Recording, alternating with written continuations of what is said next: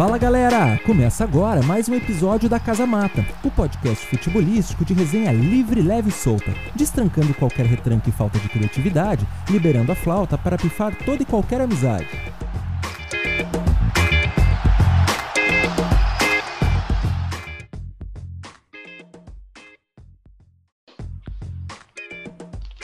Fala galera! Dia 22 de fevereiro, a última rodada se foi e a gente teve que dar até um habeas corpus para a galera colorada, porque ontem não tinha clima para o pro programa, não tinha clima para live, mas a gente está aqui hoje firme e forte. Alguns sem voz, outro recuperado, teve um que vai entrar na metade para fazer todo um suspense. Mas a gente veio, a gente vai falar e a gente vai debater muito para esse programa que promete ser especial. Eu vou dar primeiro o microfone para eles. Começa contigo, Dani. Já pode ir lamentar, pode fazer o que tu quiser. Só pela tua voz nós já vamos ver o teu clima. É verdade. Vou me justificar aqui, já vou pedir perdão aos ouvintes. Pessoal, perdi a voz ontem. Foi o efeito Rodnite. Tá? Aquela expulsão ali. Mas o gol também, o gol comemorei muito, fui para a janela, gritei, chorei. Pensei 40 anos, vou ver meu time campeão. Mas queimei a largada mesmo. Tá? E aí hoje a voz vai no sacrifício. Pode ir, Marcel. Vai e conta aí como é que foi o teu final de domingo.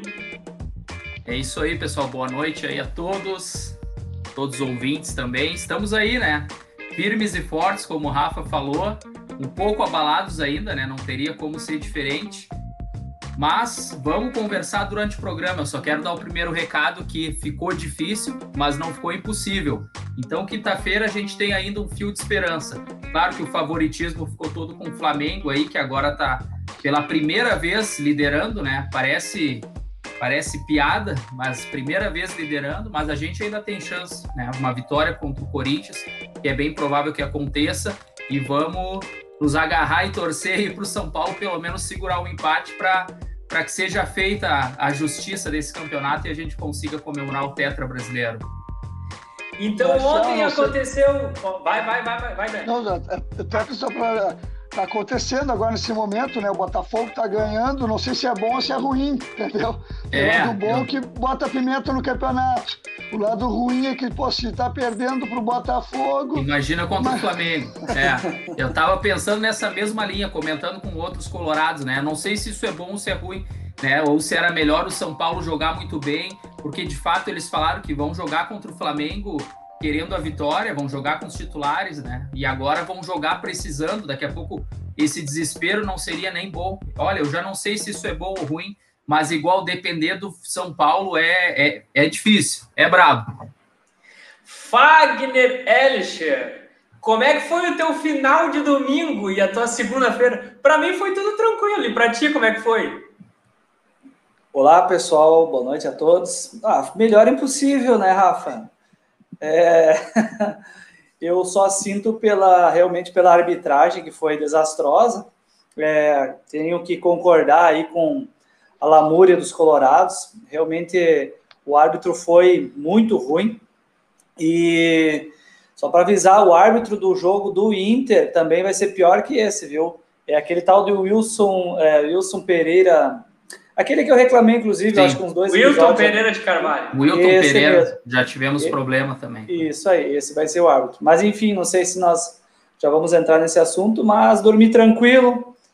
Ai, é, a, inverteu as possibilidades de, de título, né? Nós tínhamos o Inter, na, agora tá tudo com o Flamengo.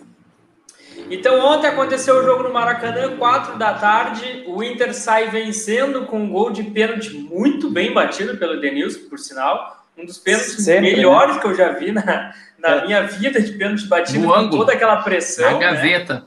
Isso aí. E depois o Flamengo foi para sua pressão. Com, a gente vai entrar no, em todo o jogo. Mas eu começo trazendo para vocês simplesmente a campanha do Inter em relação a empates e derrotas. Eu vou dizer para vocês que o Inter não perdeu o campeonato ontem. O Inter teve duas derrotas para o Fluminense. O Inter perdeu para o Goiás, naquele jogo que vocês vão lembrar bem agora, rapidinho. Bizarro. O Inter perdeu o Fortaleza, o Inter perdeu o Flamengo ontem, o Inter perdeu o Esporte, que foi a cereja do bolo que a gente estava falando episódios atrás. O Inter perdeu para o Corinthians, o Inter perdeu para o Santos. Empatou com o Palmeiras, empatou com o Bahia, empatou com o São Paulo, empatou com o Grêmio, empatou com o Flamengo, empatou com o Corinthians, empatou com o Atlético Goianiense, empatou com o Atlético Mineiro e com o Atlético Paranaense. Essa foi a história do Colorado, talvez não levantar essa taça nesse Brasileirão de 2020, mas a cereja do bolo foi, eu acredito, contra o esporte. Mas a pergunta que eu inicio o nosso episódio de hoje é: ainda dá para o Colorado ou não? Vamos começar aqui então. Ainda dá para o Colorado, tá? Ainda dá para o Colorado, como eu fiz ali a abertura na fala e, e coloquei que a gente está dependendo de mais um jogo da vitória contra o Corinthians, né? Isso é não, não pode pensar em outro resultado. Só que infelizmente a gente está dependendo de um tropeço do Flamengo. Mas é o último jogo, né? Assim como a gente teve vários tropeços aí que o Rafa citou, o Flamengo teve, o São Paulo teve, o Atlético teve, o Grêmio teve, então, quando a gente fala, bom, o Inter perdeu o campeonato, ainda não acabou, mas pode perder o campeonato por todas essas derrotas, empates, dá para concordar e dá para discordar. Tá? Se a gente analisar que desde que o Inter retomou lá contra o São Paulo a liderança e se manteve, teve essa série consecutiva, é o time que mais liderou, mas o Campeonato Brasileiro é assim, o Flamengo se tornou líder na penúltima rodada, mas todos os times tropeçaram. É o que a gente estava falando, ninguém queria esse brasileiro. Todo mundo perdeu ponto contra times bobos. Mas eu acho que com certeza, a cereja do bolo foi contra o esporte. Se a gente tivesse vencido, mesmo com a derrota de ontem, a gente estava tranquilo e dormia na liderança. Ia para o jogo contra o Corinthians, uh, dependendo só das nossas forças. Então, assim, ó, claro que é difícil não fazer aquele discurso de terra arrasada, principalmente ontem, a gente conversando com os colorados, eu acho que a arbitragem fica por um segundo momento, tá? Até porque tem, tem muita coisa errada aí e, e a gente já não estava falando de arbitragem porque é um tema polêmico, a gente não estava falando no programa, mas entendo que é, esse é o momento. Mas assim, ó, o campeonato realmente não acabou, como o Wellington está trazendo ali, e o Botafogo ganhando do São Paulo, o Botafogo que já não queria mais nada, para te ver como esse campeonato é maluco. Por que, que eu não posso acreditar que o São Paulo não vai conseguir segurar o Flamengo? pelo menos para um empate. Só que aí o Inter tem que fazer a parte dele. Já aconteceu em vários outros momentos, todo mundo ajudando, a tabela ajudando, e aí chega na hora e o Inter não consegue fazer. Então, antes de falar do jogo, a minha resposta é que ainda dá para o Inter, vamos confiar, quinta-feira tem mais. Eu acredito também que ainda dá, porque matematicamente é uma boa, é uma boa porcentagem aí que o Inter tem, né? de acordo com os cálculos, 70% Flamengo e 30% Internacional. Agora, como o Ayrton até colocou no, nos comentários aí da, no, no, no nosso bate-papo, que ganha, uh, perderam uh, pontos bobos, mas também ganharam pontos bobos, né? Porque se tu for ver o Internacional contra o próprio Vasco da Gama há pouco tempo, pô, aquele jogo ali, vamos lá, um jogo que o Internacional achou três pontos. E se um jogo normal aí que o dentro daquilo que, que nós temos aí de, de, de organização do VAR era para ter funcionado, tudo mais, o gol não teria saído e ok, 0 a 0 o título, a taça já estava nas mãos do Flamengo nesse, nesse final de semana, então teria invertido toda a situação. Então, assim como perdeu uh, pontos bobos, também ganhou alguns pontos aí que não estava no script, né? Uh, eu acho que o Inter tem, é, claro, essa, essa chance, só que como o, o, o Botafogo, essa relação que nós falamos antes, está ganhando do São Paulo, e isso é bom para o São Paulo vir com tudo contra o Flamengo, é a avaliação aquela que se, não, se o São Paulo não ganha do último colocado, que não tem mais nada com o campeonato, tu imagina quando o Flamengo, claro que é clássico, né? Mas o Flamengo, a tendência é atropelar o São Paulo, né? É, essa vitória aí do Botafogo, se ela for confirmada, ela dá um, uma mexida, né? Acredito até no próprio ego dos jogadores ali, que, pô, perder dois jogos seguidos em casa, ninguém quer. Então, daqui a pouco faz com que os jogadores do São Paulo ali, olha, vamos entrar, vamos terminar o campeonato pelo menos com honra. Mesmo com uma na Libertadores, com a vaga ou não ali, Aí, claro que vai dar um aperto daqui a pouco, Fluminense encosta e pode botar o próprio São Paulo ali para uma pré-Libertadores. Então, acredito que vai dar uma mexida essa vitória inesperada do Botafogo. Do contrário, tá, se fosse a lei natural do São Paulo ganhar hoje, e aí já estava consolidado no G4, ia ficar um pouco mais difícil. Eu não ia acreditar que o São Paulo ia fazer uma Copa do Mundo numa quinta-feira, com o Campeonato Paulista já em vista aí. E o Flamengo, com certeza, teria todos os motivos para fazer uma Copa do Mundo, tem time para fazer uma Copa do Mundo e tem espírito para fazer uma Copa do Mundo, chegar numa decisão e não entregar. Então vai ficar difícil. Agora, Botafogo está começando a dar uma pimentada no campeonato. Eu vou começar então a gente, antes de nós entrar na polêmica, eu vou só fazer um parênteses. Ontem, o time do Flamengo se resume a Rascaeta, Gerson e depois quando entra o Pedro, tu percebe a diferença nítida de como vale às vezes um investimento no futebol. O que o Arrascaeta ontem e o Gerson fizeram com o jogo é só time que tem qualidade para fazer aquilo, porque o passe que ele dá para o segundo gol do Flamengo, do Arrascaeta, é um absurdo. É um absurdo. É uma leitura de jogo inacreditável.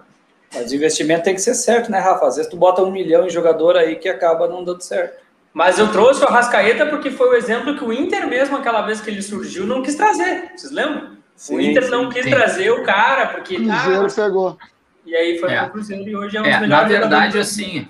É, na verdade, se a gente for analisar o jogo agora, Vamos combinar que, de fato, o Flamengo decidiu esse jogo. Não vou, vou, vou, falar do jogo, não vou nem entrar ainda na arbitragem.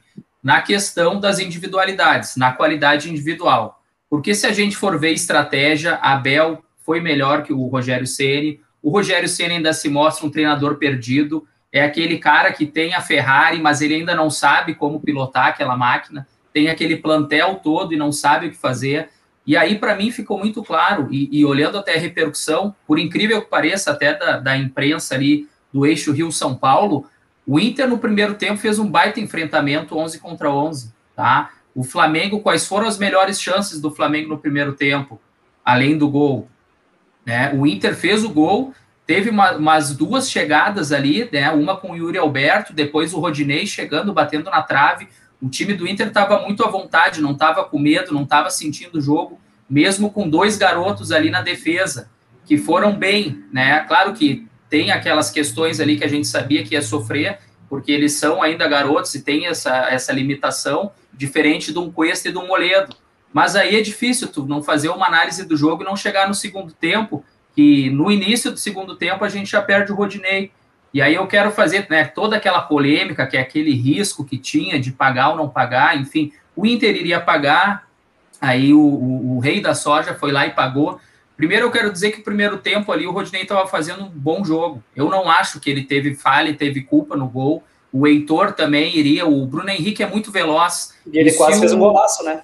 E quase fez um golaço. Se o Rodinei vai para o choque, ele faz o pênalti. Ele chegou a tirar a perna, né? Então é muito difícil acompanhar o Bruno Henrique. Eu acho que ele estava fazendo uma partida boa, uma partida tática e de superação, e, e, colocou uma bola na trave.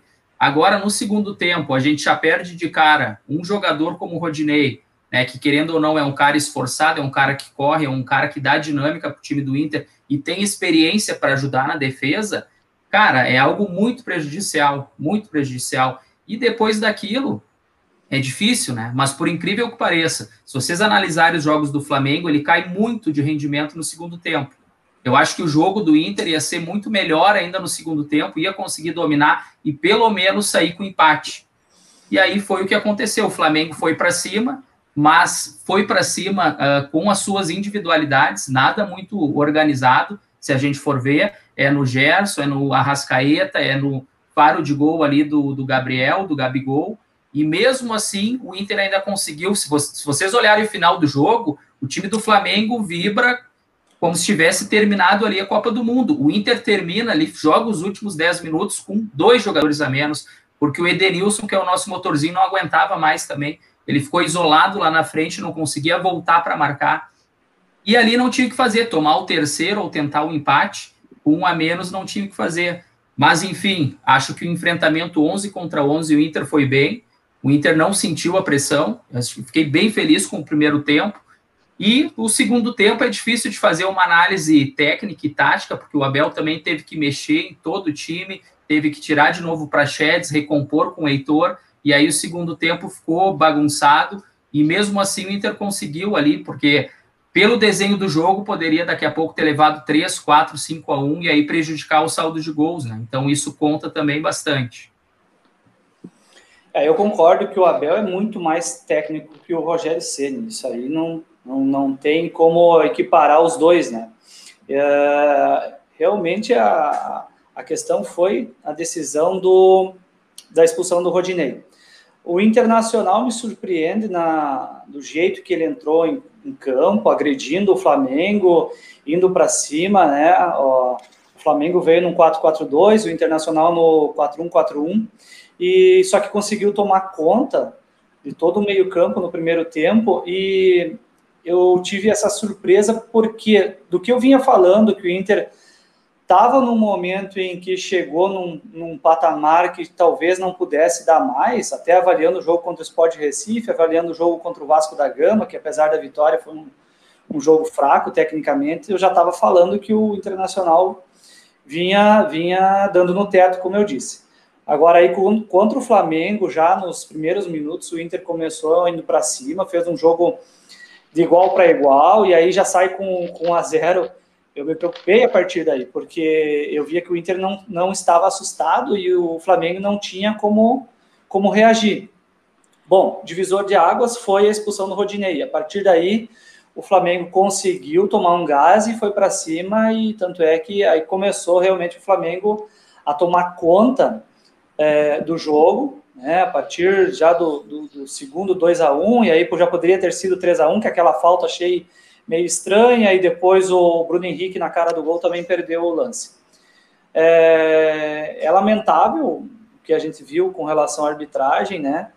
É, e aí não é só o árbitro, né? Nós temos aí o VAR também, que nós vamos entrar nesse assunto, que não ajudou o árbitro. Né? Então, infelizmente, aconteceu essa situação aí, nós, e e a equipe do Internacional, do Internacional foi prejudicada muito pela, pela equipe da arbitragem. É, eu vejo assim que o campeonato ele fica manchado numa reta final tá, por uma decisão assim bem des desastrosa dessa equipe de arbitragem que estava. Aí, clube, eu acho que o campeonato todo foi manchado aí, desde o início a arbitragem foi muito ruim. Sim, e aí a gente vê a fragilidade, né? A gente estava conversando com o Rafa nos bastidores ali, aquela decisão do pênalti aqui do jogo do Inter contra o Vasco, aquela ali mostra assim, o árbitro é claramente ele foi induzido a sinalizar o pênalti pela pressão ali na volta dele. Então tu vê que é um campeonato que a arbitragem ela carece de uma estrutura e há anos é debatido isso, questão da profissionalização da arbitragem ou não, porque ela é amadora. Os árbitros, ele é contador, é professor de educação física, na escola durante a semana, e final de semana ele vai lá para apitar um jogo que vale milhões. É. Mas o que me chama atenção nessa questão da arbitragem, ela conseguiu, com esse erro da arbitragem de ontem, que eles conseguiram algo inédito. E o que, que é o algo inédito? É que próprios gremistas, tá, ao analisarem com sensatez, e como nem o Fagner fez agora, eles admitirem que a decisão foi exagerada e que ela prejudicou. Então, fiquei surpreso que durante o dia recebi várias mensagens de amigos gremistas e conversando, eles falando assim: ah, realmente, passaram a mão em vocês ontem. Em contrapartida, também os próprios colorados sensatos também têm a convicção que o campeonato foi, não foi o jogo de ontem, se é que podemos dizer que perdemos, ou a gente colocou ele agora num estado de dúvida, mas foi a campanha dos pontos bobos. E o ponto bobo, como o Rafa sinalizou, ali foram vários, exatamente, Bahia, Fortaleza, Atlético, Palmeiras tomando gol nos acréscimos lá na arena. Mas tu olhar assim, ó, o esporte, Esporte Recife, esse pelo contexto todo, pela história que tinha da reta final. Era o jogo que tu não podia, sabia que tu não podia ir para o Maracanã no mano a mano com, com o Flamengo. Flamengo. Tinha que ir para o Maracanã com a gordurinha. E essa gordurinha. Eu vou fazer o contraponto, Dani. O Grenal, para o Grêmio, deixou o Inter vivo no campeonato, porque é dois pontos a menos que o, Grêmio, que o Inter podia ter e está fora dessa rodada.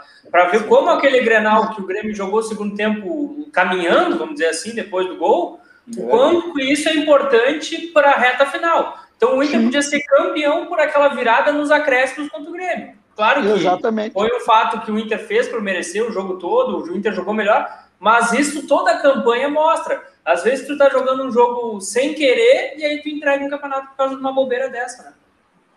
Agora, é, para nós finalizar a arbitragem, é, acho que a gente chega num consenso, assim, a falta não era para expulsão, eu acho que o lance, quando é, é, revisto no VAR, ele abre essa discussão, porque a entrada em câmera lenta ela é uma, e é. quando está no lance normal ela é outra, porque tu enxerga nitidamente essa diferença, mas é uma entrada que no, nos últimos jogos todos ele não tinha dado uma expulsão. Até o próprio jogador do Flamengo, ele balança a cabeça na hora, ele fica Sim, Felipe Luiz.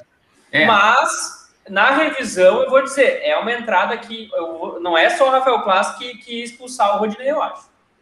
É, mas assim, ó, Rafa, é, o que tu falou ali de lance parado, lance isolado, ele tá dentro do campo e viu a intenção e viu o movimento. Se a gente para a jogada, até carinho na avó vira agressão, entendeu?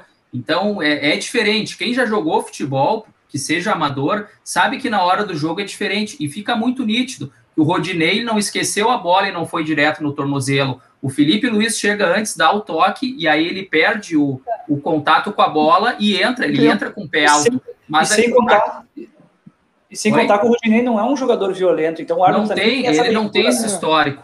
E aí, se a gente pega, né, até tá rolando depois todo o histórico do, do árbitro, do Rafael, e de lances parecidos ou até pior, que ele não dá amarelo ou não dá nem o cartão, né, que é pior ainda, que foi o que aconteceu na hora do jogo. Então a gente pode falar que ele errou primeiro por não ter dado o amarelo, ele não deu o cartão. Ele não deu nem falta, ele não deu nem ele, falta.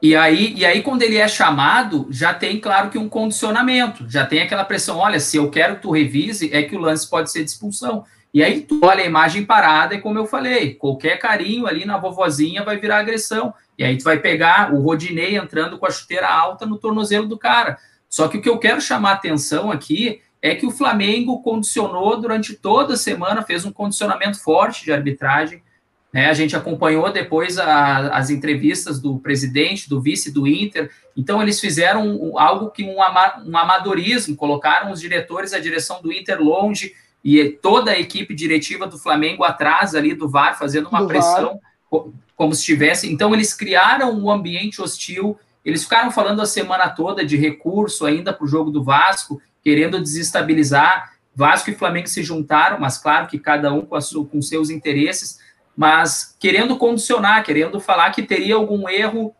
uh, para o Inter, né? E falando até do próprio Noveleto, isso, um favorecimento para o Inter, como os gremistas falam do Noveleto, e cara, isso na verdade não existe. Falando do jogo contra o Vasco, o gol que o Inter fez, o Dourado, ele não estava impedido. Então, por que, que se tivesse o VAR, ele iria marcar o impedimento se tivesse as linhas? De repente, ele pegaria o impedimento do Cuesta, eu fico mais em dúvida é da, do pênalti que foi dado para o Vasco e a expulsão do Cuesta, tirando do jogo contra o Flamengo também. Eu fico mais em dúvida daquele gol do Gabigol. Então, se a gente pegar historicamente, eu não falo só de Inter, eu falo da dupla Grenal. Nós somos historicamente mais prejudicados. Não se compara com o Flamengo, não se compara com o Corinthians. Tá aí a estrela roubada de 2005, né? Fora outras polêmicas que a gente já tem. Então, assim, ó, tá na hora de de, de ter um pouco de união. A gente sabe que a rivalidade Grenal é a corneta, mas, cara, no momento que a gente vê que foi um lance injusto que mudou a partida, isso pode acontecer com o Inter, pode acontecer com o Grêmio na final da Copa do Brasil e vai seguir acontecendo, porque a gente sabe que a força do Rio e São Paulo, a proximidade com a CBF, independente de quem esteja à frente, é muito maior, é muito maior. Então, é difícil ganhar o brasileiro, além de ter um plantel qualificado, porque é um campeonato longo, tu tem que lutar contra essas questões da arbitragem. Então, isso, infelizmente, é lamentável. Para a gente fechar de Inter hoje, eu quero fazer só uma pergunta para vocês. Pelo jogo de ontem e pelo, pelo o bom jogo que o Inter fez, ainda será que tem que chegar o Miguel Ramírez ou o Abel merece mais um tempo? Porque eu vou dizer ontem, o time do Inter vem jogando e é muito pela mão do Abel.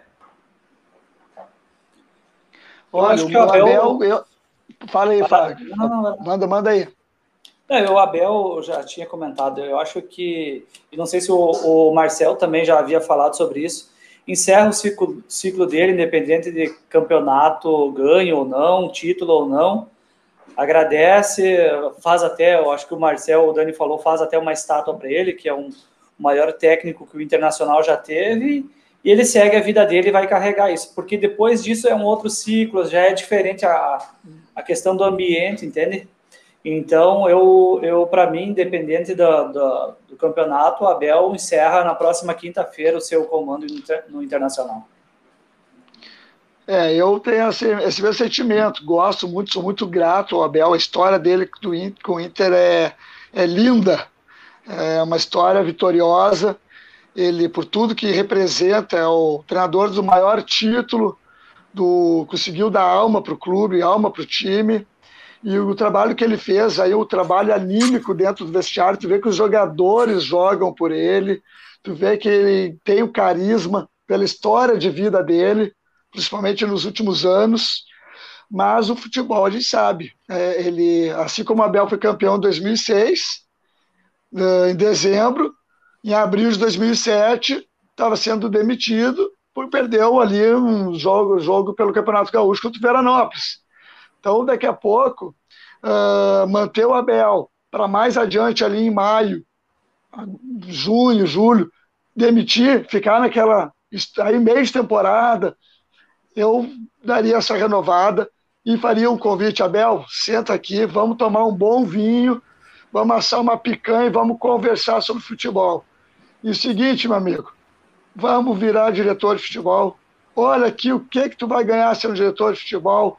Tu vai ter o vestiário contigo, o pessoal gosta de ti. Chega às 10 horas da manhã no vestiário lá, conversa com a comissão técnica, vai ter tua salinha.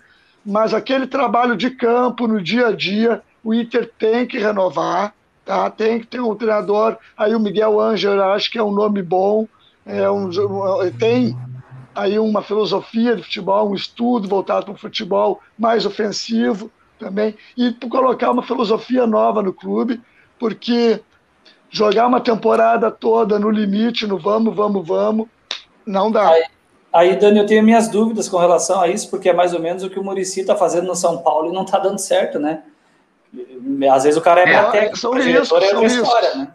É, eu São sinceramente, até quando surgiu, uh, foi num episódio que nós fizemos aí com a participação do Jandro e do Hélito, o Jandro perguntou se nós tivéssemos esse poder de decisão, eu falei que se eu tivesse a caneta para assinar o cheque, eu manteria o Abelão, porque ele tem o grupo na mão, o grupo vai continuar praticamente a mesma base, vai ser reforçado. Ele é um cara ainda muito esperto, muito estrategista no futebol, ele conhece do riscado, e ele está nos surpreendendo, nos mostrou que ele fez ontem aquele enfrentamento com o Flamengo, uh, com um grupo muito melhor, o Flamengo ele, ele conseguiu engolir o, o Rogério Ceni no primeiro tempo. Depois da expulsão é outra história. Mas o que eu quero dizer é o seguinte: eu acredito no Abel Braga, só que é claro, agora a gente trazendo para a realidade, ele não vai ficar no momento que já está discutindo outro projeto de, de, de, técnico, outro treinador, que ele vai implementar uma cultura. É sempre algo muito arriscado, né? O Kudê também veio aqui, implementou outra cultura e a gente viu no que deu, né? Questões de perfil, questões políticas, de personalidade. Então, eu acho que é sempre, sempre tem aquele risco, né? É aquela questão que time que está ganhando não se mexe, a não ser que tenha um desgaste muito grande, como está acontecendo aí com o Renato e o Grêmio. Já no Abel, não, ele está no auge. Mas, infelizmente, eu acredito que ele não vai ficar. Então, que acabe com esse título, né? Ele está se tornando mais improvável, e se não vier o título, vamos pensar no lado positivo, né? 2005, a estrela roubada. 2006, campeão da Libertadores e Mundial. 2009, fomos vice de novo, com o jogo lá Grêmio e Flamengo. 2010, conquistamos a Libertadores. Então, vamos pensar num cenário positivo aí, porque o Inter está com um grupo bom e pode ter uma equipe mais forte ainda. Para fechar de Inter, eu acredito que o Inter ainda está fazendo uma campanha há muito tempo já, que tem que se abrir o olho. O Inter, dentro da Série B, vem galgando posições, vem chegando, e ano passado foi finalista de uma Copa do Brasil. Esse ano brigou por um Brasileirão difícil até a última rodada, ainda não terminou, mas está brigando. Então eu acho que projeto no Inter tem, o Inter tem que acreditar um pouco mais e algumas contratações pontuais vão fazer time melhorar. Não dá para depender do Rodinei, do Moisés e de uma série de outras questões que tem ali dentro. E acabou Vamos lá, São Paulo perdeu. São Paulo perdeu é, para o Botafogo. São Paulo vai tomar um sarrafo em casa. É, é. É bom cara, e ruim isso. É verdade. Não. Vamos para Grêmio. O Grêmio jogou ontem naquele jogo contra o Atlético Paranaense, que é sempre um jogo escondido, com essa questão de contrato de televisão. Isso virou uma palhaçada. É inacreditável nós 2021 ter um jogo de futebol escondido, que o, o, o torcedor não consiga ver o jogo. A gente teve que só ouvir o jogo e ver depois os lances. O Grêmio ganha de 1 a 0, gol do Tassiano, incrível que pareça, o Tassiano classifica o Grêmio para Libertadores, por enquanto para pré-Libertadores, mas a gente está já na semana de Copa do Brasil e eu quero te ouvir, Fagner. Como é que tu vê esse tricolor? E o Renato me parece que vem mudança para essa final. Ele deu indícios ontem de que vai mudar o time, de que não está acertando. Agora, um parênteses, o Ferreirinha tem que entrar de algum jeito. Ele vai ter que botar o Ferreirinha de algum jeito dentro desse time. Bom, falando desse jogo escondido aí, tu me trouxe essa questão do. Imagina esse jogo aí escondido sendo esse Internacional e Flamengo, numa situação. Não tem como, não tem como. Não, é...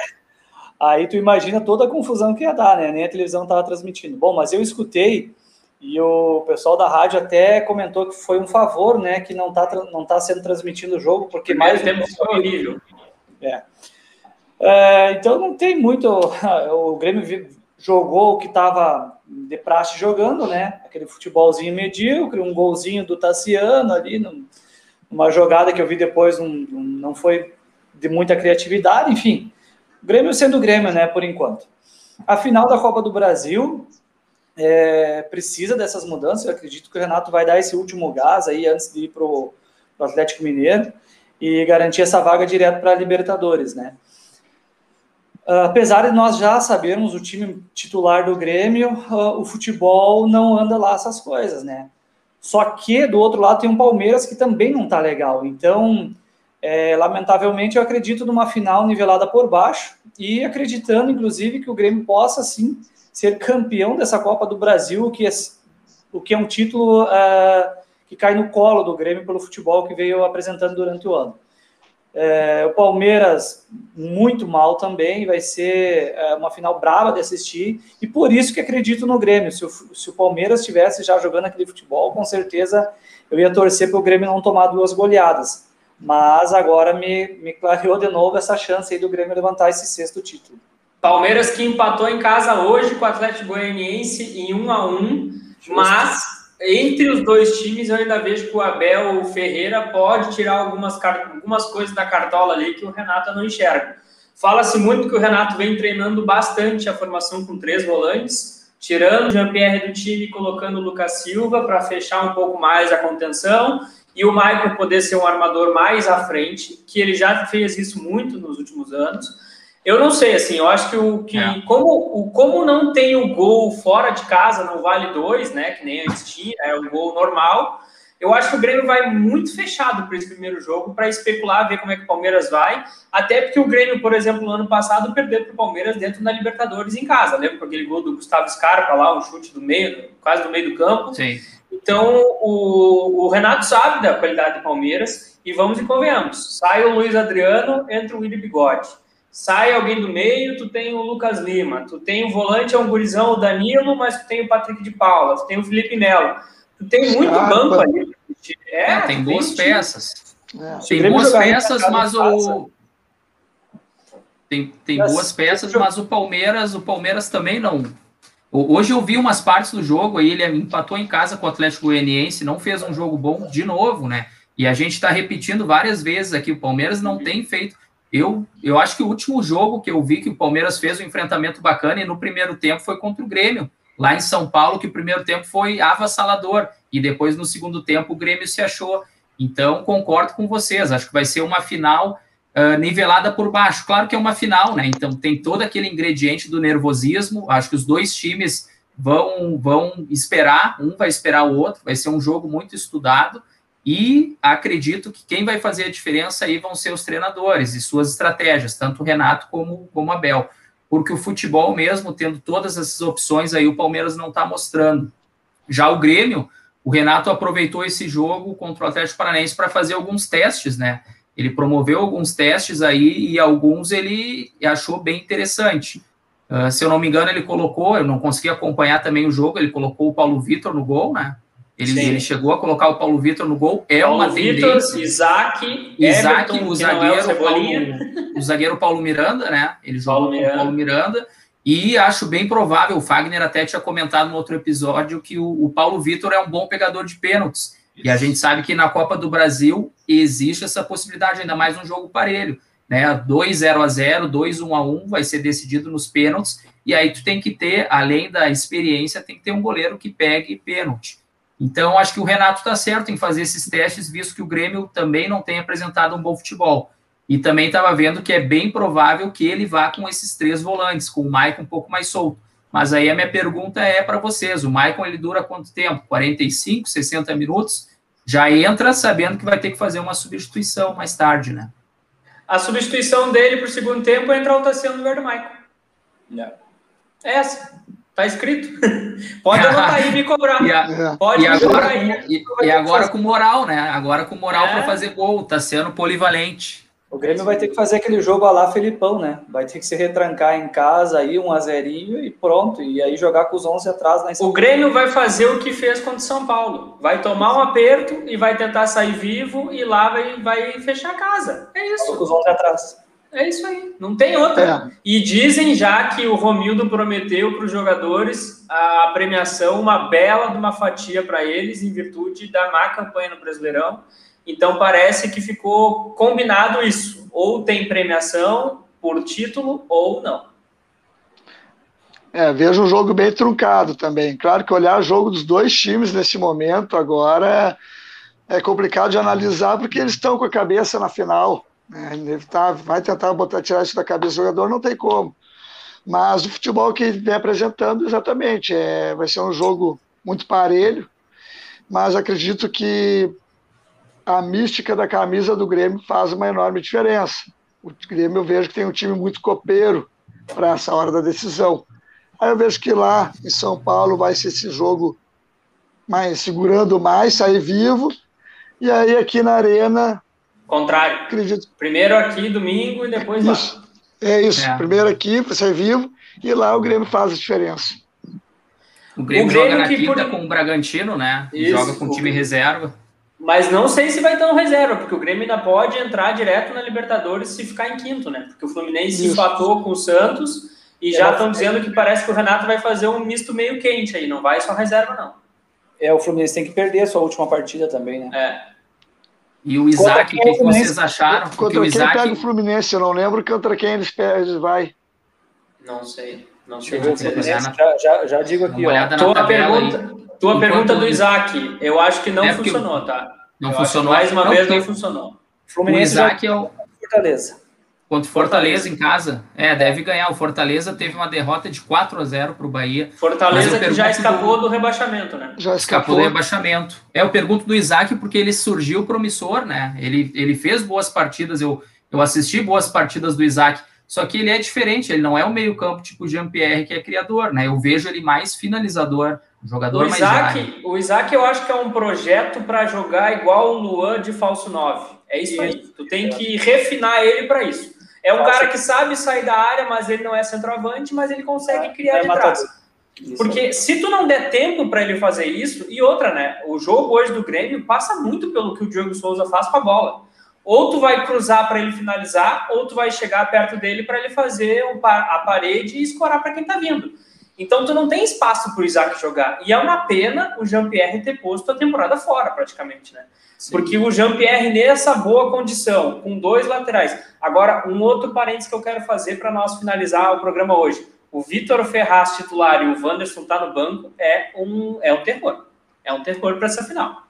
O Vitor Ferraz vem numa das piores fases que tem ultimamente. Não tem, ele não ataca, ele não defende, ele não, ele não se justifica dentro do campo. Isso é uma das teimosias do Renato com alguns bruxos dele, né? Porque não realmente isso aí não dá para entender, né? O Guri aí pedindo estrada, já fez vários jogos bons aí, o Grêmio e o Renato insiste nesse, nesse cara. É promissor, aí. né? É um guri promissor. É. Mas, ô Fagner, todo treinador tem sua bruxaria, né, cara? Isso é incrível. Até o Abelão, que a gente gosta tanto, sempre é. tem os bruxos, cara. Eu me lembro do Michel.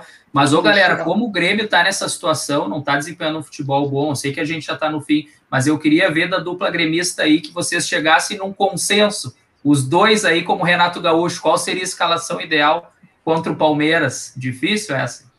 Contra o Palmeiras, ele vai com os três volantes. Ele vai com os três volantes, Alisson, PP e Diego Souza. É isso.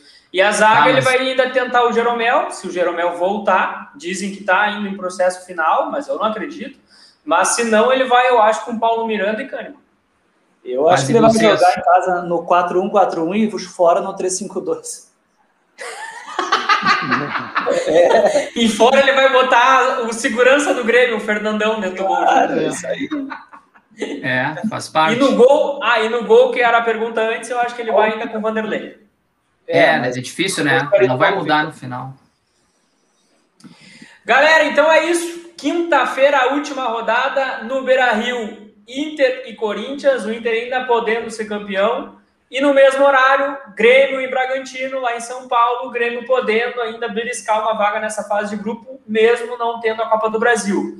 Eu vou confessar a vocês que a gente vai negociar para entrar na quinta-feira depois da rodada, porque a rodada vai terminar tarde mas eu acho que é uma rodada especial e quem sabe a gente pode estar tá tomando aqui uma champanhe, uma cerveja e vendo o título do Colorado. alguém vai estar tá tomando, alguém vai estar tá alguém vai estar tomando. Pode algum, ser nós dois. Algum lado vai estar feliz. Algum lado vai estar feliz. Falar que eu posso tomar um vinho em homenagem ao Abel. É isso aí. Então é o seguinte, as últimas palavras eu começo aí, Marcel, de cima para baixo. Vai te despedir por hoje.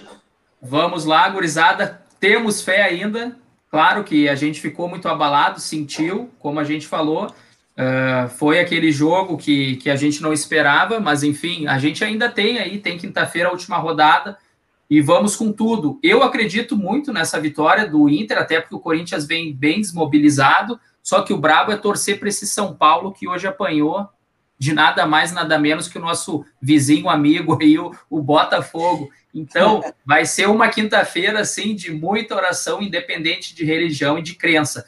Eu só tenho uma dúvida para largar e no final a taça vai para São Paulo, vai para o Beira Rio, vai ter uma em cada, porque o que aconteceu no Maracanã eu também nunca tinha visto. O Inter poderia ser campeão e não teria uma taça para levantar. Eu não sei o que aconteceu. Um abraço aí a todos os amigos. Vai, Fagner, te despede por hoje. Bom, obrigado aí, gurizada, por mais um programa. Quinta-feira termina aí o Campeonato Brasileiro. Uh, eu acho que a taça, a taça se entrega no último jogo, né? O cara pode ser campeão da volta olímpica e taça, quando termina o campeonato, entrega a taça, né? Mas enfim, é, o seu Elusmar, que é o agricultor lá de Mato Grosso, acho que arrumou um pepino para ele, porque agora o Flamengo vai colocar aí uma investigação para ver qual é a situação dele fazer essa essa entrega de dinheiro para o São Paulo, então ele arrumou um problema que ele não precisava, mas enfim, tem dinheiro para isso, né? Não vai ter, não vai ter mais. Não vai ter mais? Ah, não vai rolar. É. Então tá Oficialmente bom, não vai ter, né? É. é. Deixamos é. para quinta-feira, então. E vamos lá, quem sabe alguém vai tomar uma champanhe bem boa, geladinha aí, talvez aí o Rafa ou o Marcel e o Dani. Vai, Dani, se despede por hoje. Pois é, quero que me recupere logo, né, para poder gritar, para poder sexta-feira tá sem voz de novo. Mas vou dizer, o sábado e domingo foram longos. Domingo então, acordei e tomei café. Tu olha, as horas não passavam, não passava aquela ansiedade. E é uma, uma e meia da tarde, é duas horas, duas e meia. E vai ser agora assim até quinta, tá? Acreditamos, mas vou dizer que não é fácil. Tá? É assim, ó tem que fazer várias rezas, olhar para ir para a sacada, olhar para as estrelas, ter fé. E a fé é bem isso aí, acreditar naquilo que tu não vê. Mas vamos lá, pessoal. Não está morto quem peleia. Já tivemos situações. Futebol é legal por, justamente por isso. Ele é totalmente previsível. Eu acho que se tivesse que. Quem é que apostaria no Botafogo hoje? Ah, ninguém. E aí acho que e deu no que deu. Vamos ver, torcer para o São Paulo vai ser difícil, vai, mas vamos torcer para os deuses do futebol nos ajudar. Fernandão, Librelato estão lá em cima, forças superiores na quinta-feira. Vamos, São Paulo. Então, eu tenho um recado para o senhor Elusmar. Elusmar, põe dinheiro no da Casa Mata, no Rodinei é furada, galera. Pelo amor de Deus, alguém tem que dar um conselho para esse homem. Galera, 22 de fevereiro, o da Casamata de hoje foi um pouco mais light. A gente guardou para quinta-feira, porque na quinta-feira a gente vai destilar o veneno, se caso o Flamengo seja campeão. Primeiro que vai ser carnaval atrasado, né? De novo, um carnaval que não aconteceu no Brasil vai ser na quinta-feira. Mas vai ter uma tarja preta, porque ninguém gosta de ver essa sacanagem que foi a arbitragem. A gente tem que, pelo menos, estar junto dessa e esperamos que seja mais profissional. Um abraço, curtem e compartilhem, e compartilhem o nosso material. O nosso canal do YouTube já vai estar agora com o vídeo online e no Spotify assim que liberar o arquivo. Valeu, um Eu, abraço, até quinta-feira. Bora. Abraço, Bora. valeu. Feito.